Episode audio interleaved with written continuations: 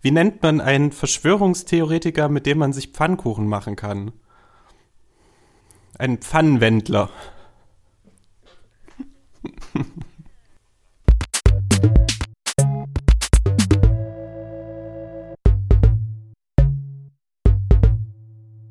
Und damit herzlich willkommen zur sehr wahrscheinlich letzten Folge von Was auch immer in diesem Jahr, dem Gaming-Podcast, in dem es um was auch immer geht. Heute wieder mit mir, René, und außerdem mit dem Matthias. Und einer Flasche Sekt.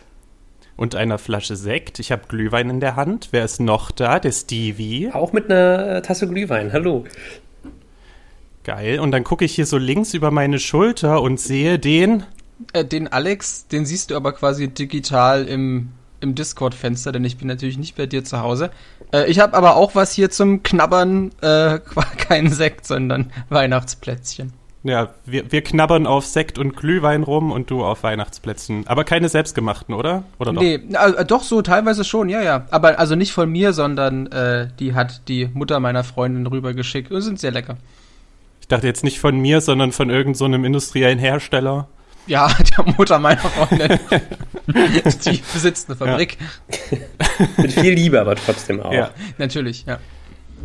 Und was es diesmal gibt zur wahrscheinlich letzten Folge, ja, den zweiten Teil unseres Jahresrückblicks. Wir mussten das letzte Mal unterbrechen, weil wir uns einfach so sehr verquatscht haben. Äh, es sind nicht mehr ganz so viele Spiele auf der Liste, deswegen bin ich zuversichtlich, dass wir gut durchkommen. Und ähm, wir haben das das letzte Mal äh, unter dem Motto The Good, The Bad and The Ugly gemacht. Das heißt, wir haben uns gute Aspekte, schlechte Aspekte dieser Spiele rausgesucht und besprochen, aber auch Skandale oder irgendwelche ähm, nicht so schönen Sachen, die mit diesen Spielen zu tun hatten, die ähm, vielleicht für Aufregung in den sozialen Netzwerken äh, gesorgt haben. Und da das beim letzten Mal so semi gut geklappt hat, ihr hattet vorgeschlagen, ähm, dass sich jeder einfach einen Aspekt rauspickt und nicht versucht, pro Spiel alle drei Anforderungen zu erfüllen. Habe ich das richtig in Erinnerung? Mhm.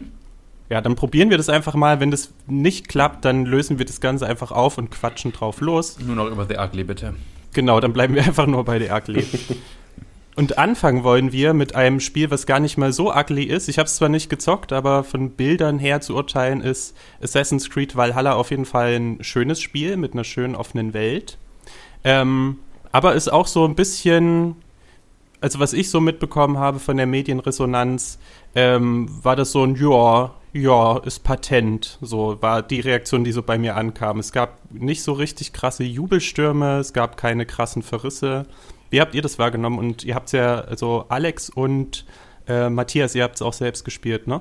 Hm. Ja, ich habe es getestet und es, es, war halt wieder ein Assassin's Creed. Also das ist ja schon so eine Kategorie für sich. Äh, also ich, ich war insofern wieder, bin ich mit so einer leichten, ja eigentlich äh, Interessenlosigkeit rangegangen, weil hm. ich mir immer denke, na, es ist halt ein Assassin's Creed und dann habe ich vielleicht den Vorteil, dass ich dann für den Test auch wirklich sehr viel spielen muss in einem kurzen Zeitraum, sodass ich quasi gezwungen bin, dran zu bleiben. Ich glaube, sonst würde ich mich am Anfang, hätte ich mich gar nicht motivieren können, da dran zu bleiben. Und dann ist aber wieder der gleiche Effekt eingetreten, der zum Beispiel auch schon bei Odyssey eingetreten ist, wo ich am Anfang auch nicht so wirklich Bock hatte, sobald man dann irgendwie über diese 40 Stunden rüber ist und dann oh klickt es irgendwie so und dann fühlt man sich da, also fühle ich mich zumindest dann irgendwie auch in der Welt sehr wohl und habe dann da doch meinen Spaß. Aber ich habe aus irgendeinem Grund bei Assassin's Creed immer so ein so eine Einstiegshürde. Aber langfristig bin ich dann mal doch ganz äh, zufrieden, dass ich es gespielt habe.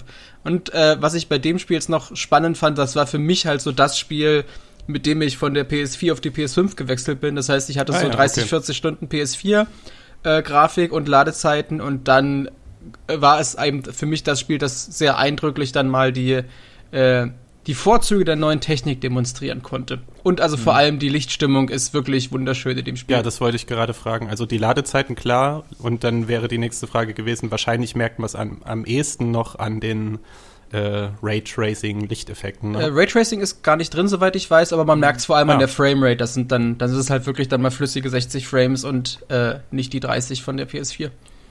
Okay. Ja, und Weitsicht und solche Sachen. Ne? Und also der Schnee. Ist, hm. Ja, man merkt schon natürlich, äh, ich finde, äh, bei Assassin's Creed oder bei den meisten Ubisoft-Spielen irgendwie trifft weder The Good, The Bad noch The Ugly zu, außer The Ugly. Alles, was hatten wir letztes Mal schon, was Ubisoft dieses Jahr so macht, weil es immer den Hintergrund hat von äh, sexuellen Übergriffen, Mobbing und ähnlichen Sachen in dieser Mhm. Firma, die ja alle herausgekommen sind, finde ich so, was bei den meisten Spielen einfach ist, ist so the, the mediocre. Es ist so, es ist nicht Ja. Mhm. good, ja klar, sieht hübsch aus, aber alle Assassin's Creed sehen irgendwie hübsch aus. Bad, auch nicht so wirklich was.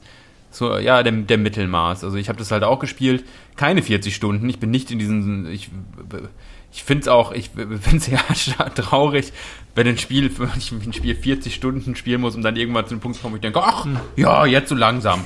Ja, Ganz Ganz so war es ja auch nicht, aber äh, zumindest, Ja. ich hatte ursprünglich, ich hatte ja auch damals schon vor einigen Monaten schon mal, konnte ich über so ein Online-Event schon mal reinspielen, du ja, glaube ich, auch Das damals. war auch geil, und oder? da hat man das dann ja halt so ein, zwei Stunden gespielt, denkt sich, Ja. na ja, ist halt Assassin's Creed. Genau. Äh, ich glaube, es ist auch erstmal dieses, ich meine, das Spielprinzip ist ja grundsätzlich das gleiche geblieben.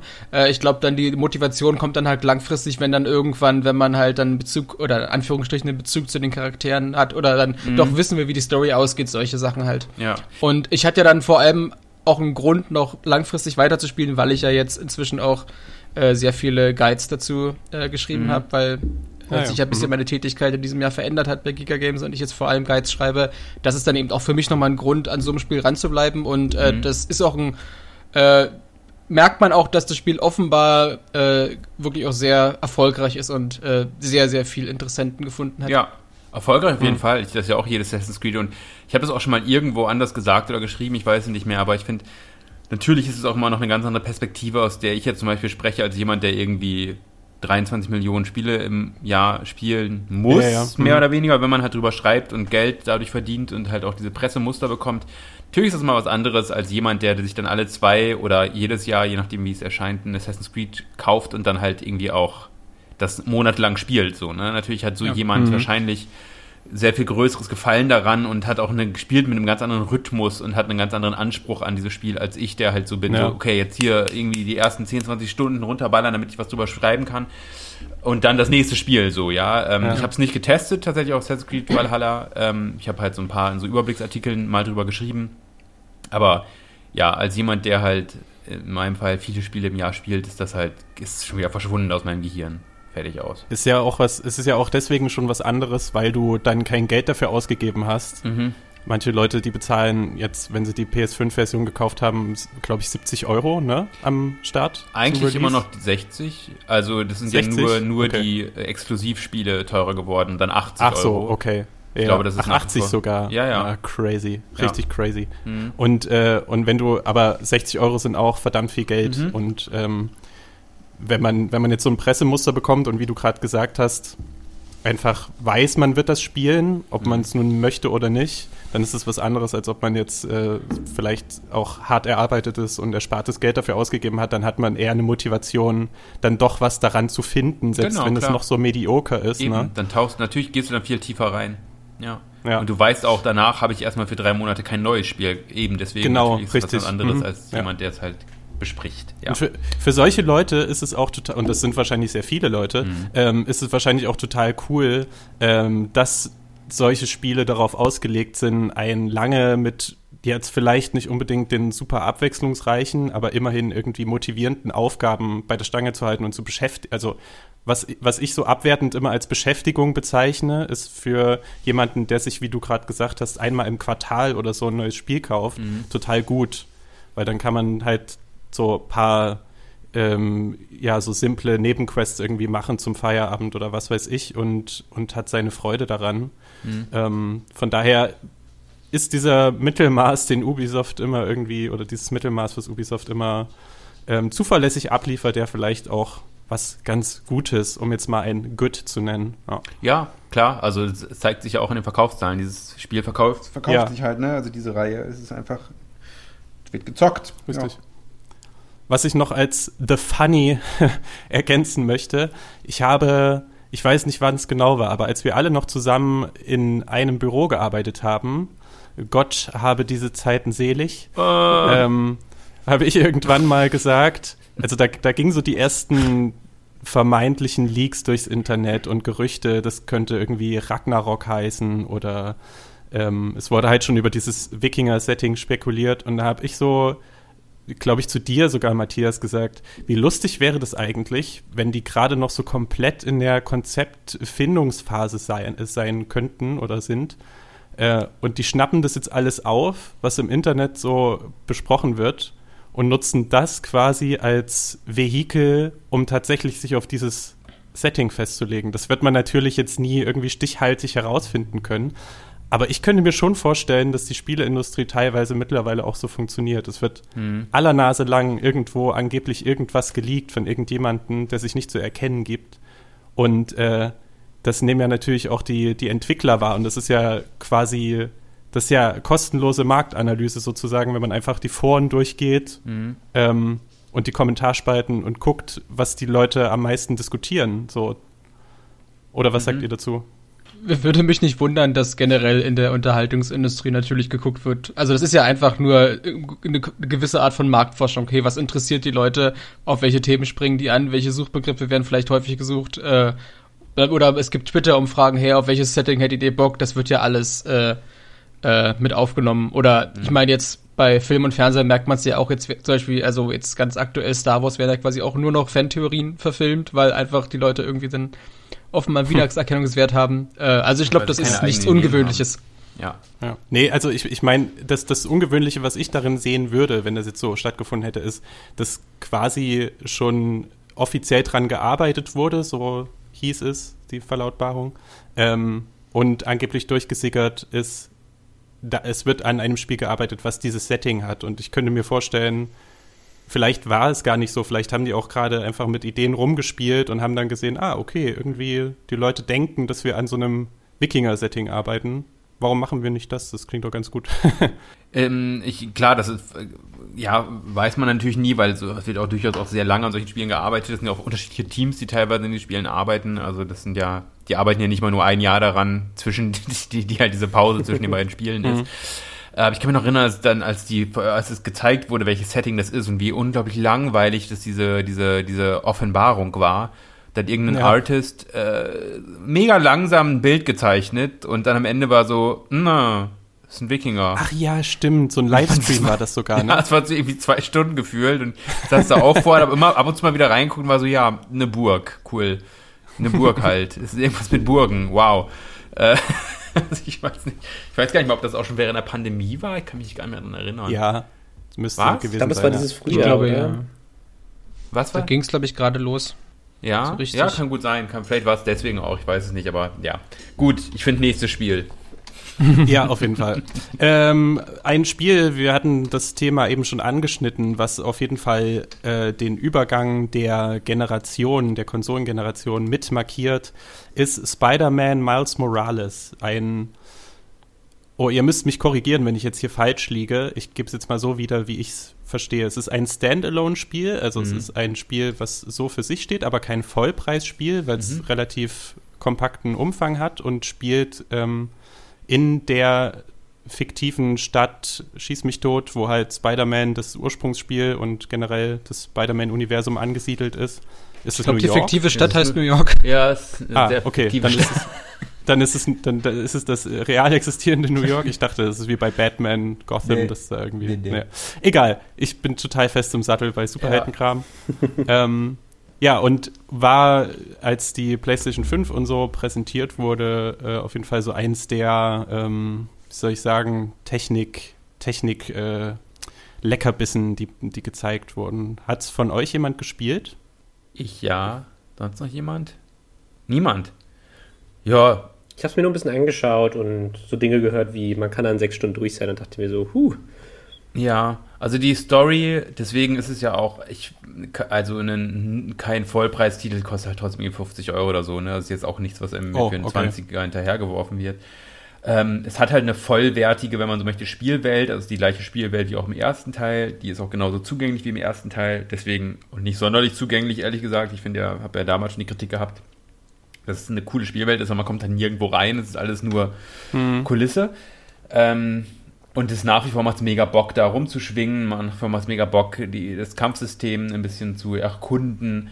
Ähm, ja, es sieht super aus auf der PlayStation 5 seit Raytracing. Es hat irgendwie 60 Frames per Second, 4K, wenn, man's, wenn man den Modus auswählt. Sieht total geil aus. Ja, Ist ein Ja. cooles, ist ein, ist ein, ein gutes Spiel. Ich, auch, aber auch eins, was recht schnell wieder aus meinem Gehirn verschwunden ist. Also so ein typisches äh, Konsolen-Release-Spiel eigentlich, oder? Ja, oder ein typisches, ähm, ich weiß nicht, mir fällt auch gar kein Äquivalent. Also ich meine, sowas wie Standalone gab es ja auch bei Uncharted, Lost Legacy, aber ich fand zum Beispiel Lost Legacy Mhm. besser als Teil 4. Vielleicht lag es auch an den Charakteren, die ich, die beiden Frauen, die ich interessanter fand als Nathan Drake. Ähm, Ja. Auch hier nette Charaktere. Es ist so. Es lag aber auch bei mir auch daran. Ich meine, es ist so PlayStation 5 erschienen. Da sind um den Zeitraum ist Assassin's Creed erschienen, ist Watch Dogs erschienen, ähm, Hm. ist äh, Demon Souls erschienen, ist äh, Sackboy erschienen, ist also alles erschienen halt. Und deswegen ist natürlich auch so die Kapazität, die man dann hat, um sich darum zu kümmern, nicht sonderlich groß. Aber es ist zumindest ist eines der Spiele, das ich jetzt vielleicht so zwischen den Jahren ähm, zu Ende. Ich habe es nicht durchgespielt. Ich, hab, ich weiß gar nicht, wie viele Stunden ich da reingesteckt habe, aber ich habe es halt nicht durchgespielt bisher. Ich habe, glaube ich, nicht mehr allzu viel übrig, aber ich werde es dann nochmal. Das ist ein Spiel, das ich durchaus den, den Anspruch habe, es durchzuspielen. Nochmal Mhm. irgendwann, ja. Ja. Und wenn man weiß, dass es nicht so lange ist, dann geht Eben. man da ja auch ganz, Ja. ganz gut motiviert dran. Genau. Aber weil du es eben von den anderen Figuren bei Uncharted äh, Lost Legacy hattest, das ist ja, soweit ich weiß, auch das erste Mal, dass mit Miles Morales ein schwarzer Spider-Man in einem Spiel auftaucht, beziehungsweise Ja, klar. halt der, die Spielfigur Ja. ist, ne? Ja, ja, auf jeden Und Fall. der ist, der ist, also das ist quasi, wenn man das jetzt mit dem ähm, ursprünglichen Spider-Man, dem Hauptspiel, Hm. ähm, vergleicht, das ist sozusagen dann ein Paralleluniversum. Mhm. Verstehe ist ich ein Freund von ihm, der auch, der auch ein Spider-Man ist. Das Ah ja, basiert okay. ja auch alles auf den Comics. Also es ist ja auch in den Comics so. Es gibt halt diesen. Ja, ich, ich kenne nur dieses Into the. Spider-Verse und da dachte ich, äh, das sind alles so Paralleluniversen. Nee, das ist das. Er kommt ja auch drin vor. Da haben sich auch ganz viel drüber aufgeregt. Das ist vielleicht sogar The Ugly, wenn man so möchte, dass die ja einen, äh, den, das Aussehen vom Spider-Man aus dem ersten Teil, wenn man so möchte, äh, verändert haben. Also es gibt, äh, der, der sieht jetzt ein bisschen mehr aus wie der Schauspieler, na wie heißt er denn nochmal? Der Typ halt, der Spider-Man aktuell spielt. Tom Holland. Andrew Garfield. Nein, Andrew Garfield. Nein, das Tom ist schon sehr lange, Holland, ja, das ist schon sehr lange her. Ähm, Tom Holland, genau. Nicht eins zu eins, aber sieht mehr so aus, während er vorher halt ein ganz anderer Charakter war, haben sich äh, verändert und da haben sich jetzt einige Leute, haben sich dann auch einige Leute groß darüber aufgeregt. Äh, couldn't give less of a fuck, aber äh, ja. Ja. Deswegen ist es das gleiche Universum. Ein, eine sehr schöne Sache habe ich im Internet entdeckt. Man kann da einen Anzug finden, ist es, glaube ich, oder ja, man hat so äh, Kostüme, die man halt wechseln kann und bei einem Outfit hat man so eine Spider-Cat, so eine Katze im Rucksack, die dann auch bei Attacken äh, mit rausgesprungen kommt und den Gegnern eine langt mit ihrer Tatze. Das finde ich so unglaublich süß, dass es alleine deswegen eigentlich fast schon ein Kaufgrund wäre, aber ich habe ja auch noch keine PlayStation 5. Es ist ja auch nur auch Cross-Gen, das kannst du auf der PlayStation Ja, 4 durchaus aber- spielen. Aber so Cross-Gen-Spiele auf der PlayStation 4, wenn ich weiß, dass ich mir nächstes Jahr sowieso eine PS5 hole, ich weiß ja nicht. Ich Okay. hole das dann nach. Tu es. Aber ja, äh, sicherlich alles nett. So, ähm, jetzt kommt was, wo ich weiß, dass Matthias ein bisschen begeisterter sein wird. Äh, und zwar hatten wir es in der letzten Folge auch schon zumindest mal angerissen. Demon's Souls wurde nochmal neu, ge neu, neu gebaut. Und ich sehe Matthias gerade so in seinen, in seinen Stuhl so reinfließen. Kann, Weil bin ich jetzt schon wieder am. Reden? Hat Stevie, Stevie, hat Stevie Stevie? Hat Stevie Stevie? Hat Äh, Stevie Stevie? haben Stevie oder Alex es nicht auch vielleicht gespielt? Ich habe ich hab alle Hände. Ja, äh, ich habe es auch gespielt, aber ich bin noch nicht so sehr weit. Ich habe jetzt erst Okay. zwei, drei Bosse gemacht. Ich hätte total immerhin. gern gespielt, aber es ist mir leider noch nicht möglich, weil noch keine PS5 steht. Hast du es denn damals auf der PS3 gespielt? Nee, ich glaube, da war ich zu klein. Ach, stimmt, du bist ja erst zwölf, ne? Zwölf war es, oder? Wann, wann kam das Jahr, äh, wann kam das Game Nein, ich raus? meine heute. Ich meine jetzt. Jetzt bist du zwölf. genau, ich bin jetzt gerade frisch 12 geworden. Nee, wenn es um 2009 rauskam, da war ich, ja, was war ich da? Da war ich so 14. Ach, guck mal. Ich hatte auch keine PS3 tatsächlich, deswegen. Hm. Ich habe es ja auch nicht auf der PS. Ich mache es jetzt mal kurz. Ich, ich habe es auch nicht auf der PS3 damals gespielt. Ich bin großer Dark Blood Blood Souls. Wie heißt das nochmal? Dark, Soulsborne. Dark Blood Fan. From Software Fan. Soulsborne, genau. Ich bin großer Soulsborne-Fan. Äh, außer Sekiro. Kann mich mal am Arsch lecken. äh, Das habe aber, ich gespielt. Toll. Ja. Aber Dann erzähl doch einfach darüber, Steve. ja, reden wir über das Spiel von was 2019, 18, ich weiß nicht mehr. 19. Äh, Demon's Souls nie gespielt. Ähm, ich habe mich sehr darauf gefreut, als ich es bekommen habe, den Code. Ähm, auch wenn ich keinen wirklichen Test darüber geschrieben habe, weil kein Outlet einen Test dazu haben wollte, weil alle waren, wir haben so viele Spiele gerade. äh. Aber ich habe es in ein paar Überblicksartikeln auch reingepackt. Das ist dann immer meine Ausrede, wenn ich einen Key bekomme, jetzt sage ich, hier komm, ich habe ich hab da einmal in einem Satz das erwähnt. Ähm, also, aber ich habe das eins der wenigen Spiele dieses Jahr, die ich unumwunden, ohne Frage auch gespielt hätte, wenn ich Ja. nicht, also komplett ohne irgendwie beruflich da involviert gewesen zu sein. Also ähm, ich bin Vielleicht sogar krank gemacht dafür hättest. Das war Nein. kein guter Satz, aber äh, ich habe ich hab's noch nicht durch leider, ähm, weil dann doch beruflicher Kram wieder dazwischen kam. Solche Spiele wie ein Scheiberspank, ich weiß nicht, ob ihr schon mal davon gehört habt, kamen dann Nö. oder auch andere Sachen oder andere andere berufliche Dinge oder Leben halt kamen dazwischen, sodass ich leider noch nicht durchgespielt habe. Aber Postbote auch mal. Das ist auf jeden Fall ein Spiel, von dem ich weiß, dass wenn die äh, Feiertage rum sind und ich zwischen den Feiertagen und auch im Januar dann wieder etwas mehr Zeit haben werde. Ich muss nicht mehr viel, es sind glaube ich noch so zwei oder drei Bosse, die ich legen muss. Ich habe, das sind ja verschiedene Welten, ich weiß nicht, ob ihr das wisst, anders als jetzt in den anderen Dark Souls Spielen dann. Ähm, war, ist es so, dass du verschiedene äh, Welten hast, die du zu jeder Zeit äh, ähm, also da, da gibt's keine Hürden irgendwie. Normalerweise ist ja so, du hast einen recht linearen Pfad, wo du her, wo du her musst, so bei diesen Dark Souls und auch Bloodborns.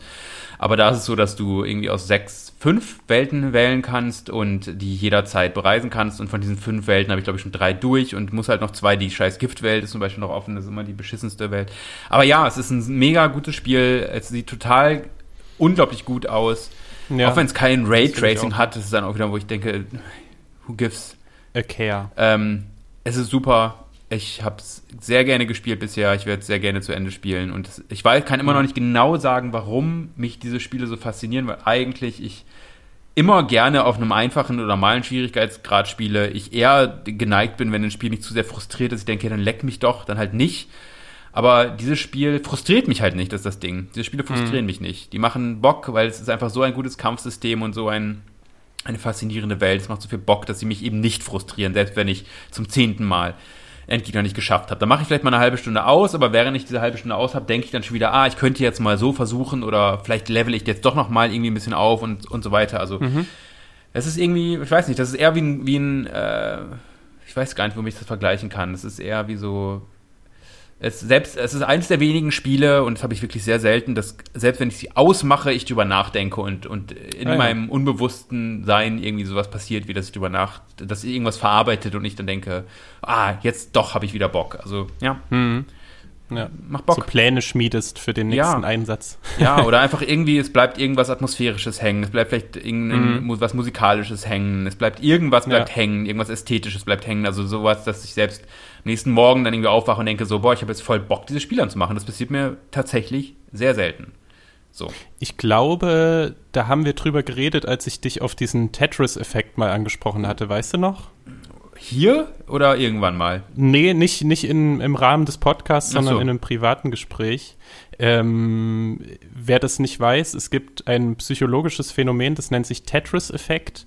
Und das besagt so ganz kurz gefasst sozusagen, dass man äh, von Videospielen und sicherlich auch von anderen äh, visuellen Medien äh, Halluzinationen bekommen kann. Ah, ich erinnere Ähm, mich, ja.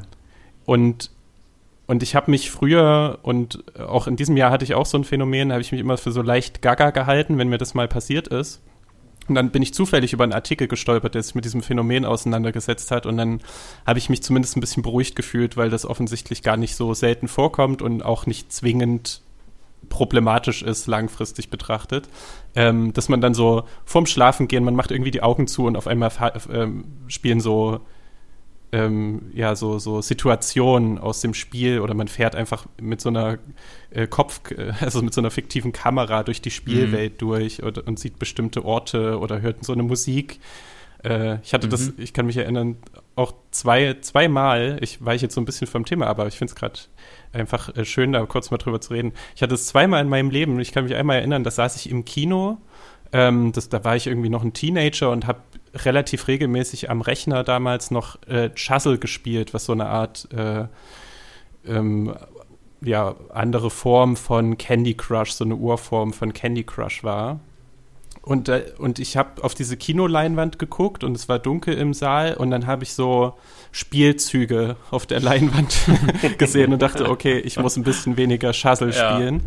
Und Aha. dieses Jahr hatte ich es äh, auch quarantänebedingt oder isolationsbedingt, als ich so viel Subnautica gespielt habe. Ich bin ja wirklich im, im wahrsten Sinne des Wortes äh, in diesem Spiel versunken. Also nicht Hm. im wahrsten, dass ich im Wasser gefallen bin, aber im Spiel geht es um Wasser und ich bin versunken und Metapher und so.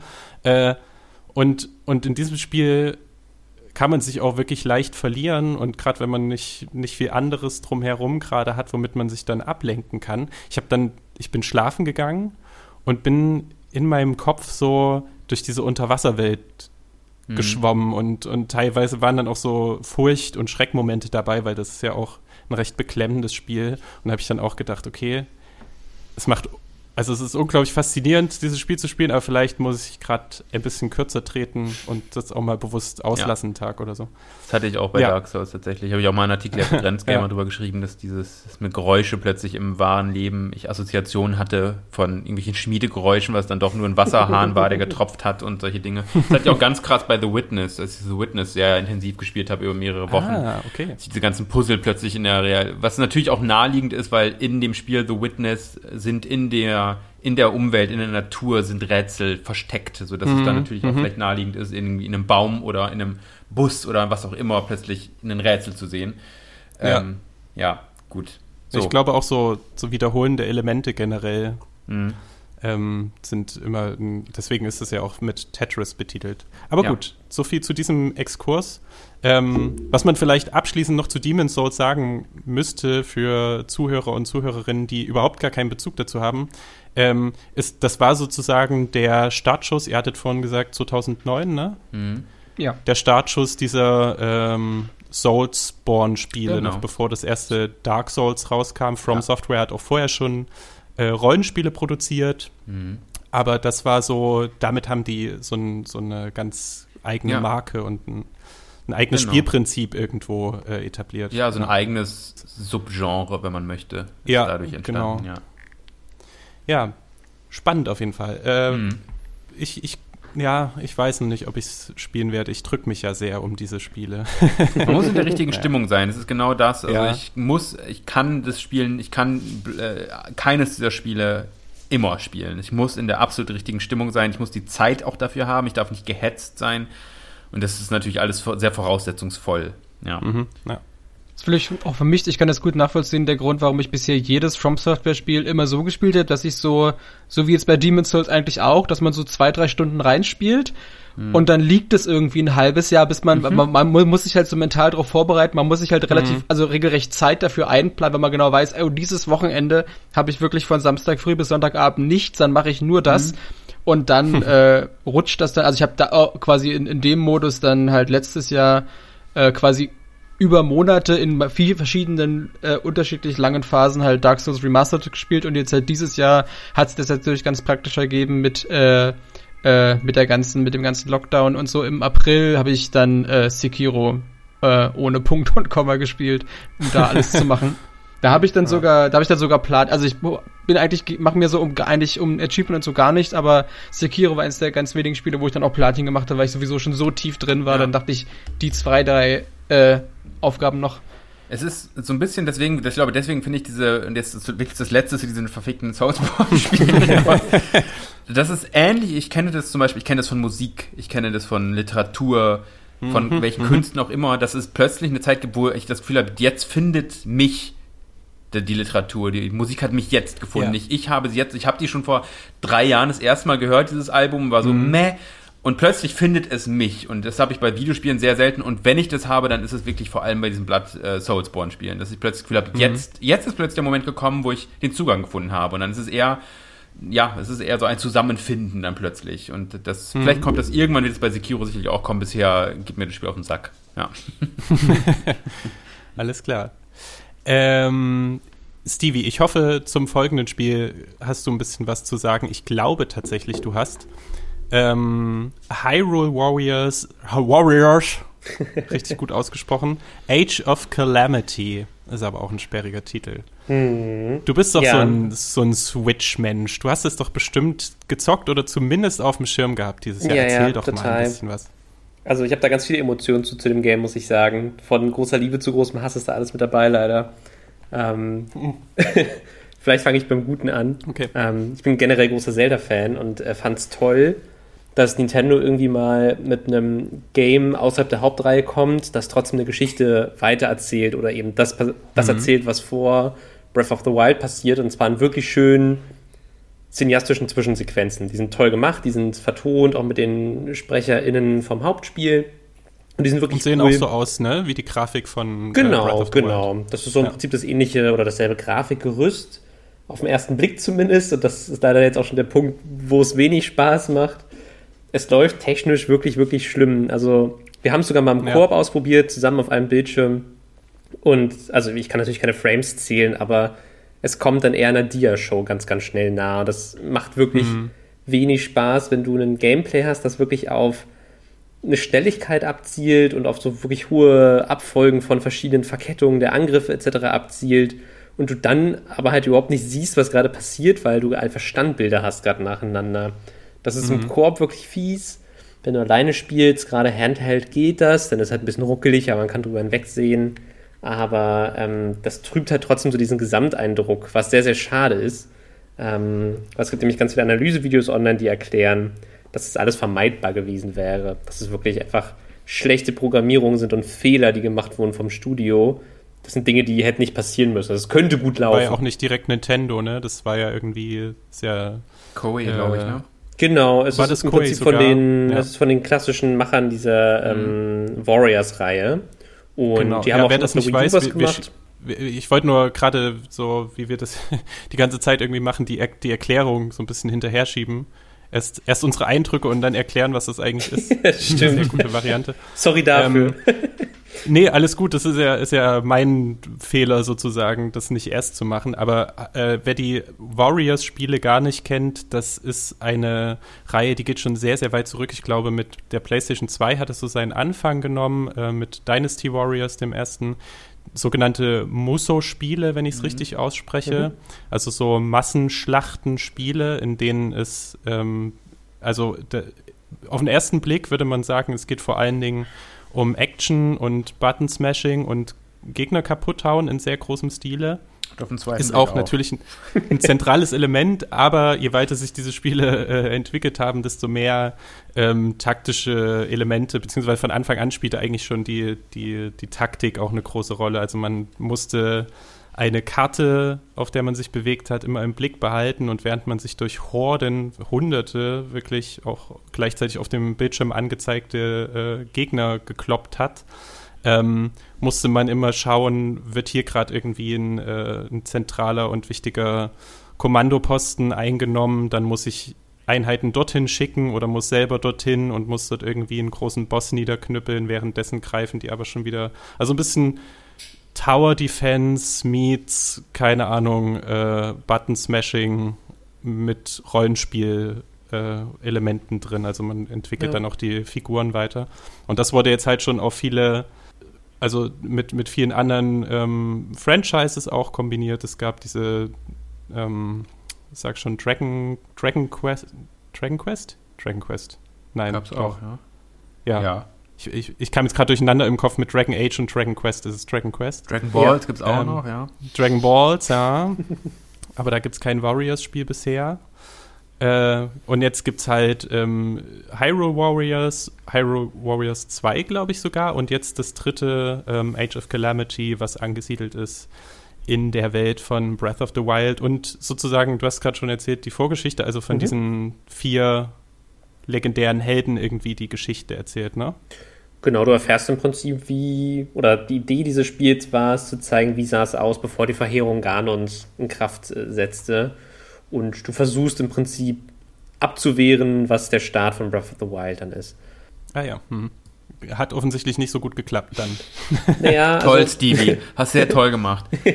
Ja, also echt, es, es Stevie. funktioniert Nur schon ruckelt, irgendwie. Ausrede. Du erfährst ganz viel Tolles über die ganzen Charaktere. Aber viel, vieles war auch so ein bisschen Marketing-Wischiwaschi. Also es hieß halt so, hey, du siehst Hyrule, wie du es noch nie gesehen hast, weil es ist noch vor der Katastrophe. Aber eigentlich ist es eins zu eins dieselbe Spielwelt und es sieht schon alles so ein bisschen kaputt aus. Du merkst halt, die haben ganz schön Ressourcen gespart. Es ist nicht so, dass du irgendwie in einem total belebten Hyrule jetzt irgendwie unterwegs bist, wo viele Menschen noch leben und noch Dörfchen und, und so existieren, sondern das ist schon sehr die Spielwelt aus dem Hauptspiel von der Switch. Ja, schade drum. Also das war Ja. was, was, also ich bin kein Fan von dieser Art von Spielen, aber das war was, was mich echt gereizt hat. Und als ich dann gehört habe, was für ein technisches, äh, für eine technische Vollkatastrophe das ist, habe ich es mir dann doch nicht geholt. Das wäre so perfekt jetzt auch für die Feiertage gewesen. Ja. Also mit viel Liebe kann Ja. man es durchstehen. Es macht doch Spaß, um auf diese Zwischensequenzen hinzuarbeiten, aber die Abfolge ist mal dieselbe. Du hast so eine Zwischensequenz und dann spielst du so um die, keine Ahnung, Viertelstunde bis zu 30 Minuten auf so einem Schlachtfeld. Ein relativ repetitives Kampfsystem hast du dabei natürlich irgendwie und es ruckelt halt wirklich krass. Du musst eine halbe Stunde leiden, damit du dann in zwei Minuten cooles Cinematic bekommst. So, also vielleicht ist die bessere Wahl, Ja. wenn du nur auf die Geschichte stehst, auf YouTube zu gehen und die einfach diese Zwischensequenzen aneinander gecuttet anzugucken. Okay. Ist das nicht bei jedem Videospiel besser als das eigentliche Spiel? Naja, es gibt ja Spiele, die haben tolles Das Gameplay. ist eine steile These. Würde ich behaupten. Ich wollte nur ein bisschen kontrovers sein. Ja, ja, du wieder, ne? Du kleiner Kaktus, musst wieder rumpieksen. So, von einer technischen Katastrophe zur technischen Katastrophe des Jahres und zum großen Elefanten im Raum. Ihr freut Bitte? euch sicherlich schon alle sabbernd auf das folgende Spiel. Es geht natürlich um Cyberpunk 2077. Ich habe sogar gehofft, dass wir da jetzt wirklich Titel drüber reden oder ist das eine Sonderfolge?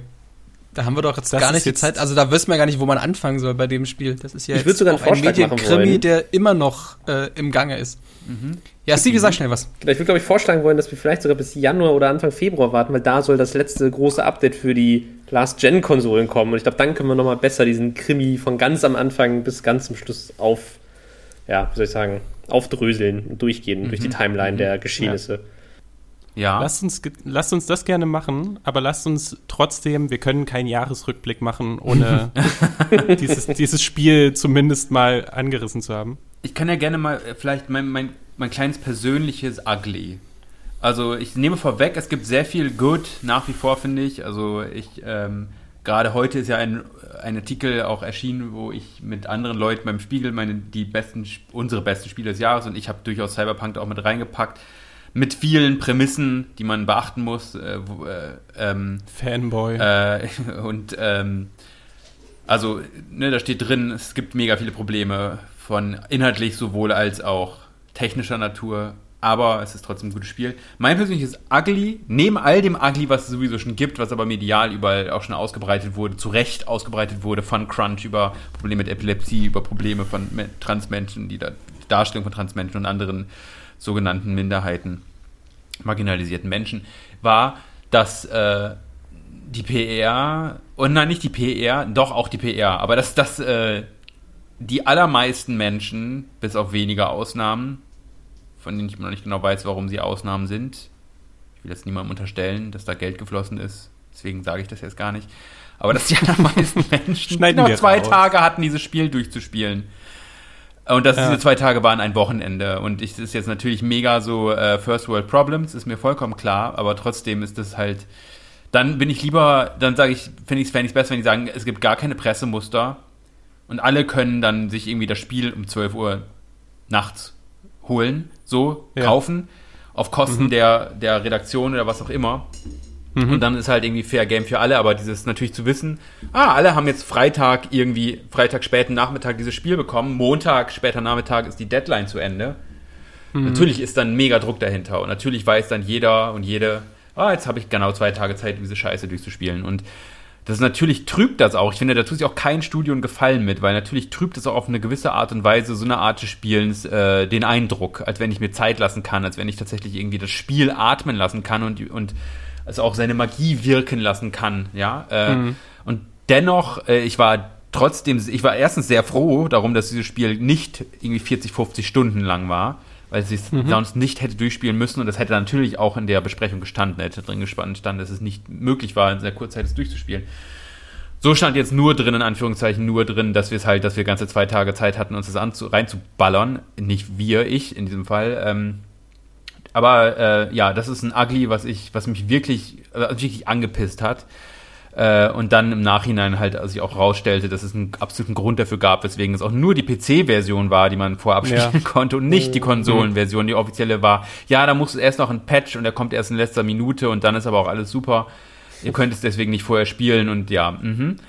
Ähm, ja, aber das, das fand ich ist sowas, weil es gibt auch Gegenbeispiele von großen Blockbustern dieses Jahr, die erschienen sind, wo man locker zwei Wochen das im Vorfeld bekommen hat und es in Ruhe spielen konnte und deswegen sich auch Gedanken machen konnte, was möchte ich überhaupt darüber schreiben.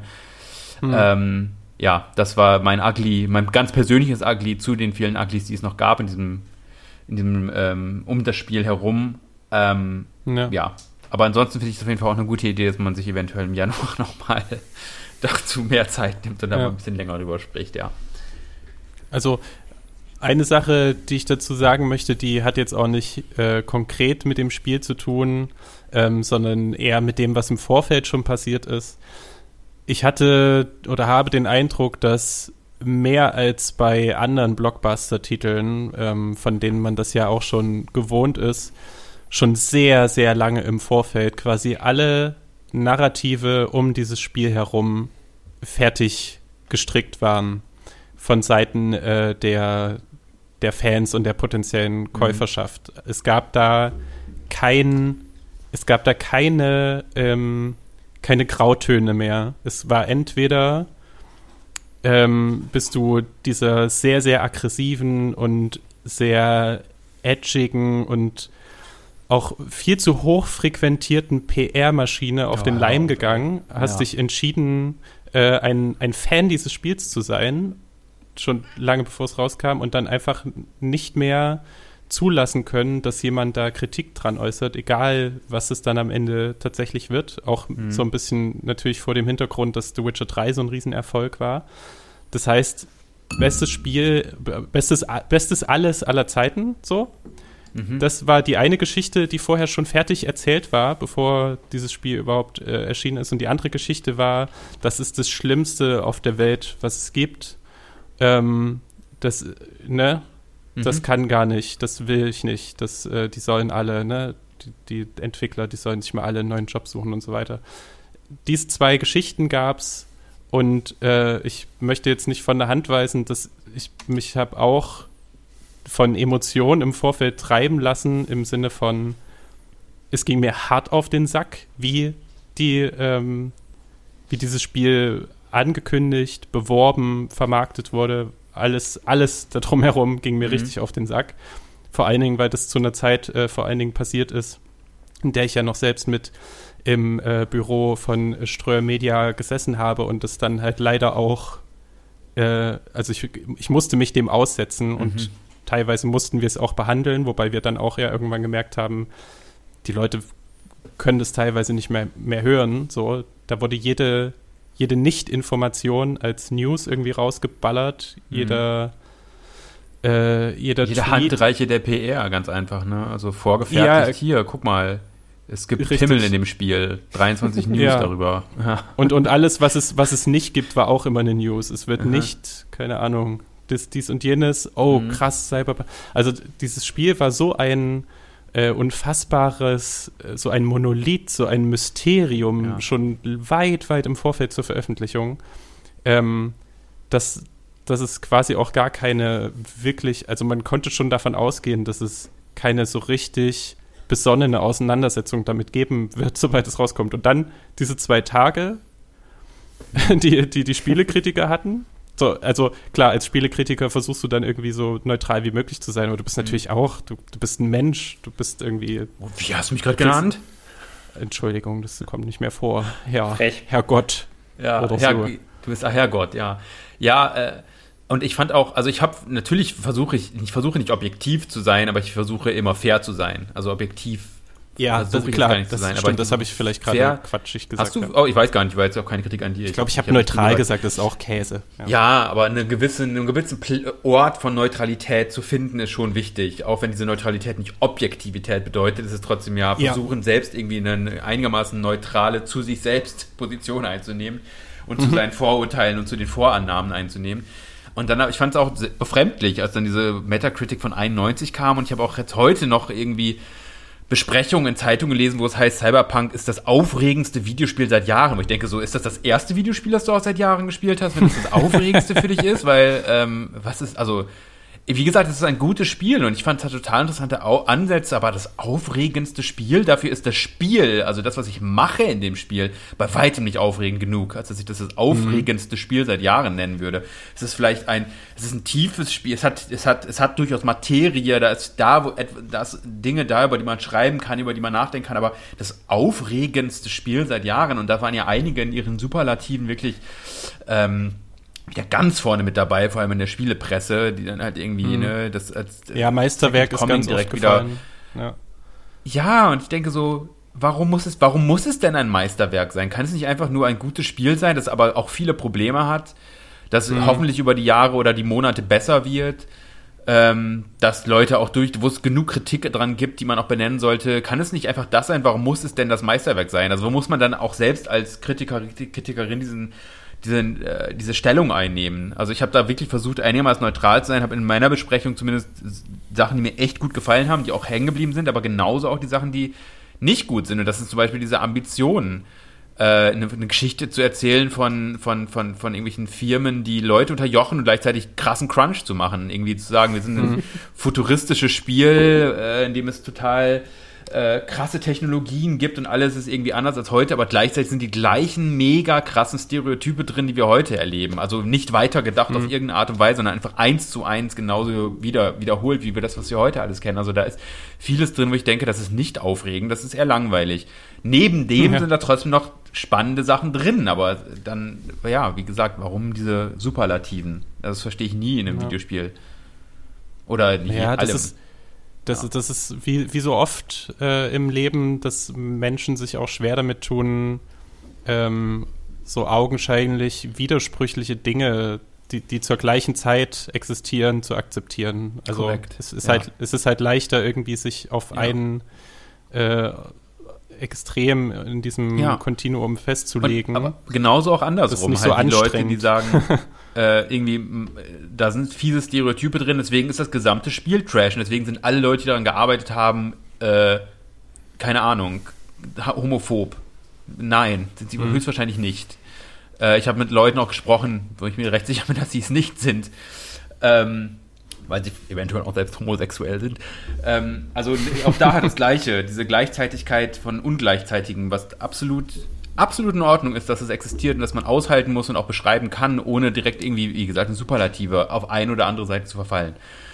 ja. Und das ist echt anstrengend. Ja. Gut, reden wir mehr im Januar drüber.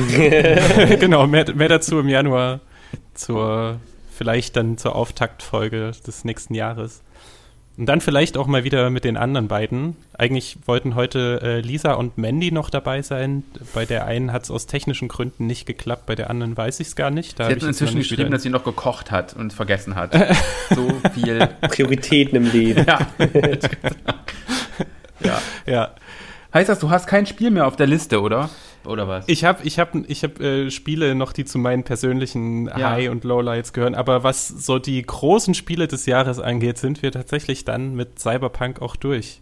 Okay, dann muss ich mal nachhaken, denn äh, eigentlich ein Spiel, auf das ich die ganze Zeit gewartet Okay. habe, was für mich eigentlich so das quintessentielle 2020-Spiel ist, äh, hat jetzt bei dir komplett gefehlt und das wäre nämlich Animal Crossing ja, gewesen. wollte ich nämlich genau das wollte ich Ach du meine. Güte, ach du meine Ja. Güte. Ja, das habe ich nicht vergessen. Ich wollte, dass ihr selber drauf kommt.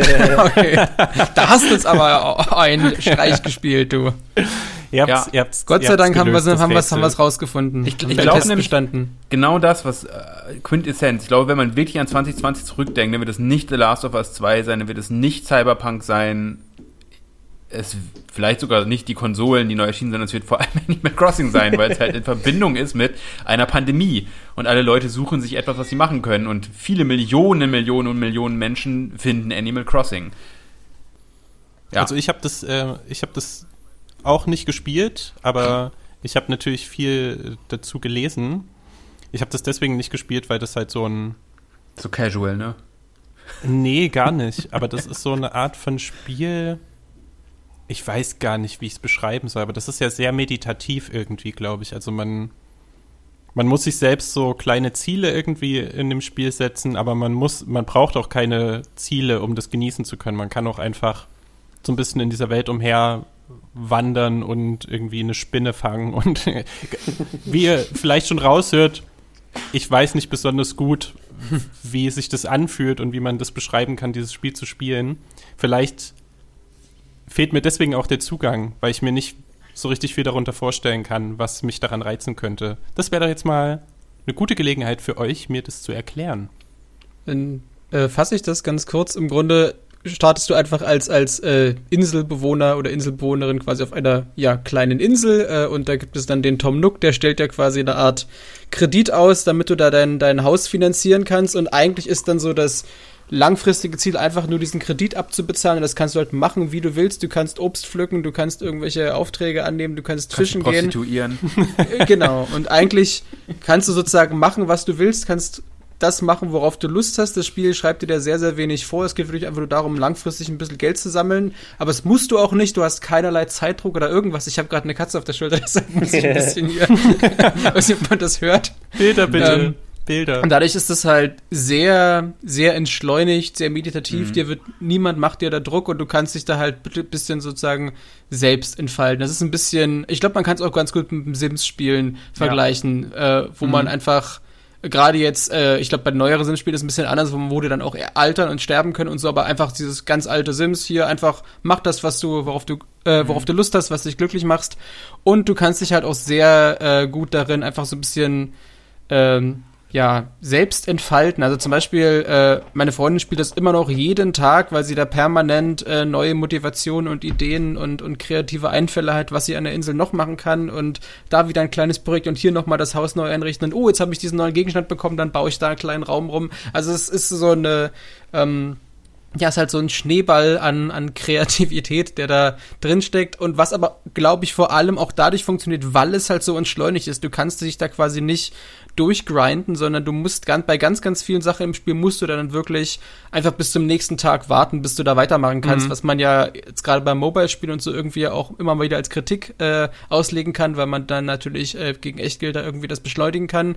Aber bei dem Spiel gehört das quasi grundsätzlich so zum zur Designphilosophie dazu, dass äh, mhm. dich das Spiel quasi dazu auffordert, dir bloß keinen Stress Abzuwarten. zu machen, sondern mhm. das schön ja. langsam angehen zu lassen. Ja, gerade das finde ich auch super, dieses, ja, okay, du kannst jetzt hier was bauen, aber es ist halt erst morgen fertig. Du kannst jetzt währenddessen was anderes machen. Du kannst auch einfach ausmachen und schlafen gehen, also wirklich schlafen gehen, im echten Leben schlafen gehen und auf den nächsten Morgen warten.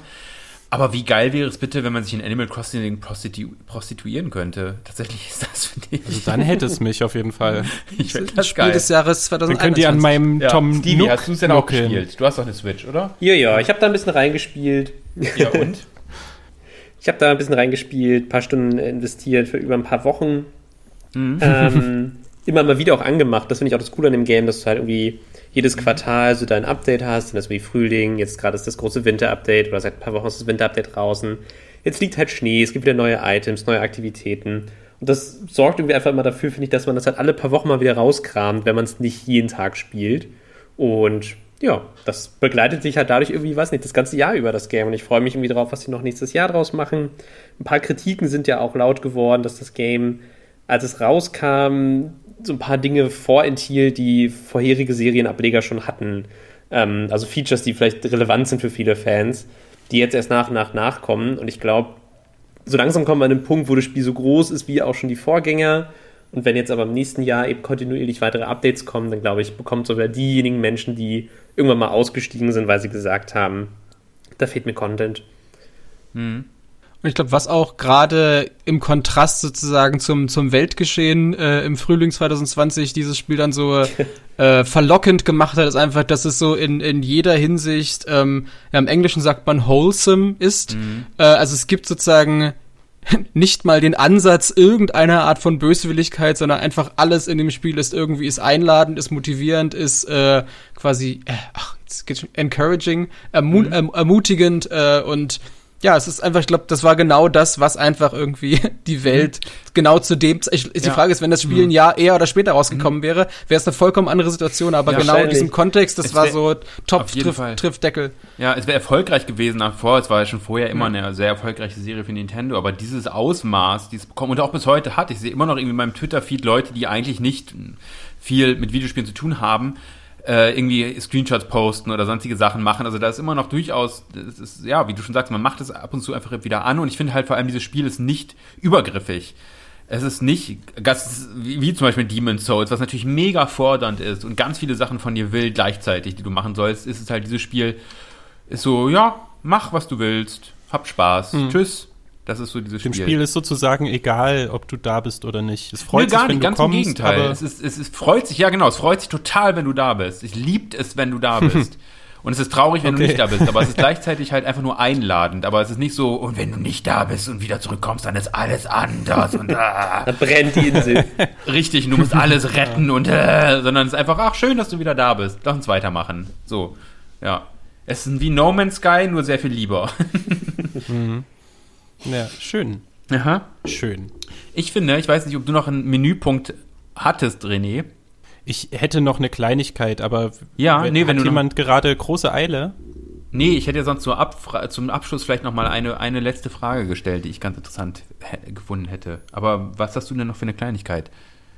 Äh, die Kleinigkeit wäre, also ich hätte jetzt hier noch ähm, Spiele, persönliche Spiele, die irgendwie besonders gut oder schlecht empfunden wurden, aber vielleicht ähm, ist es dann auch zu listicle-artig. Mhm. Ich würde euch gerne was Persönliches einfach fragen. Mhm. Ähm, auch ganz, ja, losgelöst jetzt mal vom Kernthema Videospiele.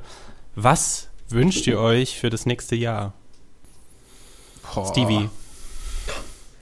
Das ist eine super schwere Frage. Ich glaube, Ja, ich weiß. ich hoffe einfach darauf, dass hier und da ein bisschen Normalität einkehren darf im echten Leben.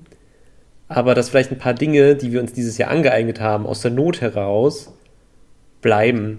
Ähm, klingt ein bisschen abstrakt, aber ich habe dieses Jahr noch mehr gemerkt als sonst vielleicht, wer im Freundeskreis besonders nahe steht, weil man die Person vielleicht sogar öfter gehört hat als zu einer Zeit, wo man sich noch treffen konnte. Und Ja. das fände ich im neuen Jahr toll, wenn die Personen, die einem sehr nahe stehen, immer noch so nah bleiben irgendwie. Ähm, genau. Und man sich so ein bisschen darauf fokussieren kann einfach. Ja. Mhm. Weiß nicht, ob zu abstrakt, aber ja. nee, ich kann das total nachvollziehen. Matthias, du hast gerade geschnauft, als ich die Frage gestellt habe. Mhm. Ich weiß, sie ist auch ein bisschen fies. Ihr müsst jetzt auch hier nicht die perfekte Antwort geben. Auf, auf einem globalen Level wünsche ich mir, dass sich so viele Menschen wie möglich impfen lassen und Mhm. äh, dadurch die Pandemie eingedämmt wird und Ja. schlussendlich verschwindet. Auf einem persönlichen Level wünsche ich mir etwas mehr Entspannung, etwas mehr. Ich bereue nicht, wie viel ich die letzten Monate gearbeitet habe, weil es nicht allzu viel anderes zu tun gab, aber ich bin froh, wenn ich dann im Februar auch tatsächlich wieder andere Dinge außerhalb der Arbeit mehr machen werde und wie ich wieder mehr sinnlose Dinge mache, wie in die Oper zu gehen, ins Kino zu gehen, auf Konzerte zu gehen Wir haben ins noch einen Besuch Restaurant offen. gehen. Wir haben haben einen Besuch Tickets. offen. Stimmt. Wir zum Beispiel gucken uns das Requiem dann von Verdi an. Oder was Mozart? Mo Verdi. Verdi? Nee, Verdi. Verdi an. Äh, solche, in Anführungszeichen, sinnlosen Dinge im Sinne von, sie sind nicht zielführend, weil ich dann irgendwas daraus mache, sondern einfach nur, weil ich sie erleben möchte. Das, davon möchte ich wieder, ich möchte mehr Erlebnisse wieder haben. Weil ich muss auch sagen, 2020 war für mich kein, kein furchtbares Jahr. Es war auch da wieder auf persönlicher Ebene, globale Ebene, klammere ich jetzt auf, aus, aber es war ein von März bis jetzt ein einziger Brei. Also es gibt da das ist kein Höhepunkt, es war so eine Flatline. Eine Flatline ist immer noch viel besser als irgendwie einen, äh, äh, als wenn es stark nach unten geht. Ich kann, bin froh über die Flatline, aber ich hätte gerne wieder Ups and Downs in 2021. Ja. Alex, wie sieht's bei dir aus? Ja, ich denke, ganz ähnlich ist es ja eine, eine Selbstverständlichkeit, dass wir uns alle wünschen, dass, es, dass sich die weltweite medizinische Situation äh, im nächsten Jahr so bald wie möglich und sobald es halt technisch geht und medizinisch geht, wieder erholt, äh, dass wir dann auch natürlich unseren Alltag wieder, dass da eine Normalität einkehrt, aber dass eben auch, äh, ich sag mal jetzt, dieses Erfa diese Erfahrung und irgendwie die Lehren daraus ja auch nicht verloren gehen, sondern dass wir zum Beispiel auch äh, wieder lernen oder äh, quasi langfristig weiter ein Bewusstsein dafür haben, äh, zum Beispiel die vermeintlich selbstverständlichen Sachen im Leben wertzuschätzen, äh, auf die mhm. wir jetzt teilweise verzichten mussten, weil wir es nie in Frage gestellt haben. Äh, ja. Was ja ein bisschen auch in die Richtung geht, was Stevie meinte, dass man plötzlich zum Beispiel auch gemerkt hat, wer im Freundeskreis eigentlich äh, eine große Rolle spielt, was man vorher gar nicht dachte. Ähm, dass wir sozusagen als ja weisere Menschen aus der ganzen Sache mhm. am Schluss rausgehen, dass nicht alles nur umsonst war. Mhm. Mhm. Und du, René? Ja, ich habe die Frage gestellt und mir gar nicht so richtig Gedanken drüber gemacht vorhin. also zumindest keine so, so ernsthaften, ähm, wie die jetzt euren Antworten entsprechen würden.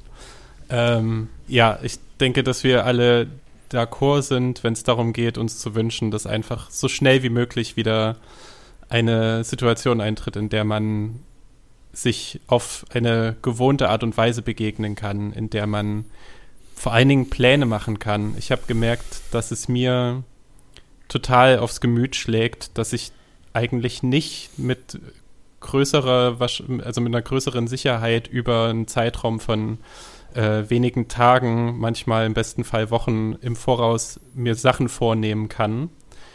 Ich habe es als sehr frustrierend und äh, teilweise niederschmetternd empfunden, diese Pläne zu machen und die immer wieder äh, quasi durchkreuzt zu bekommen von ja, Mächten, die größer sind als wir alle und auch als die Politik, die die große Aufgabe hat, das auf einer nationalen und auch internationalen Ebene zu bewältigen. Das, ähm, dieses, dieses Gefühl der Ohnmacht äh, hat mich tatsächlich auch ziemlich runtergezogen zwischenzeitlich. Also im Gegensatz zu Matthias hatte ich durchaus äh, Phasen, in denen es keine Flatline war, sondern auch mal äh, ein bisschen ins Tal hinunterging und dann aber so der, der Ausgleich fehlte, dass es dann auch mal etwas steiler nach oben ging. Was jetzt nicht heißt, dass ich nur oder dass ich keine, keine guten Momente in diesem Jahr hatte. Das waren dann unv unvorhergesehene Momente mhm. und ähm, Momente, die, äh, die ganz anders waren, als ich mir die im Vorfeld irgendwie hätte ausmalen können. Mhm. Und, und wenn es halt irgendwie Zoom-Calls dann mit, mit Freunden und Freundinnen waren mhm. äh, oder solche Sachen. Oder, oder Erlebnisse, die man auf der Arbeit manchmal hatte, was weiß ich. Oder keine Ahnung, ich hatte auch, ich hatte auch die, die Momente, in denen ich einfach mal in die Stadt oder auch so hier ein bisschen in das grünere Umland hinausgelaufen bin und dachte, fuck, die Welt ist eigentlich auch, die sieht schon schön aus. Also mhm. wenn man, wenn man sich mal aus diesem wortwörtlichen Kasten seiner Wohnung und dann dem mentalen Kasten befreit und anguckt, äh, worauf man sich eigentlich die ganze oder wonach man sich die ganze Zeit sehnt, nach dieser Welt da draußen und die äh, zusammen erleben und teilen zu können mit anderen Menschen, das ist es auf, also das lohnt sich. Es ja. lohnt sich zu warten, dass es alles wieder schöner wird oder normaler wird und nicht nur zu warten, sondern halt auch aktiv dazu beizutragen. Ja. Ähm, und das ist, das ist meine Hoffnung, die ich habe. Ja. Und wenn, wenn ich, bevor du, Matthias, bevor du nochmal einsteigst, wenn ich noch meine vorbereiteten, äh, vermeintlich lustigen Antworten auf die Frage geben kann, ich möchte, dass im Jahr 2021 kein Mensch mehr über El Hotzo spricht. Und äh, natürlich gehört ja. das Patriarchat nach wie vor abgeschafft. Ja. Und das, das waren meine fantastisch lustigen Antworten.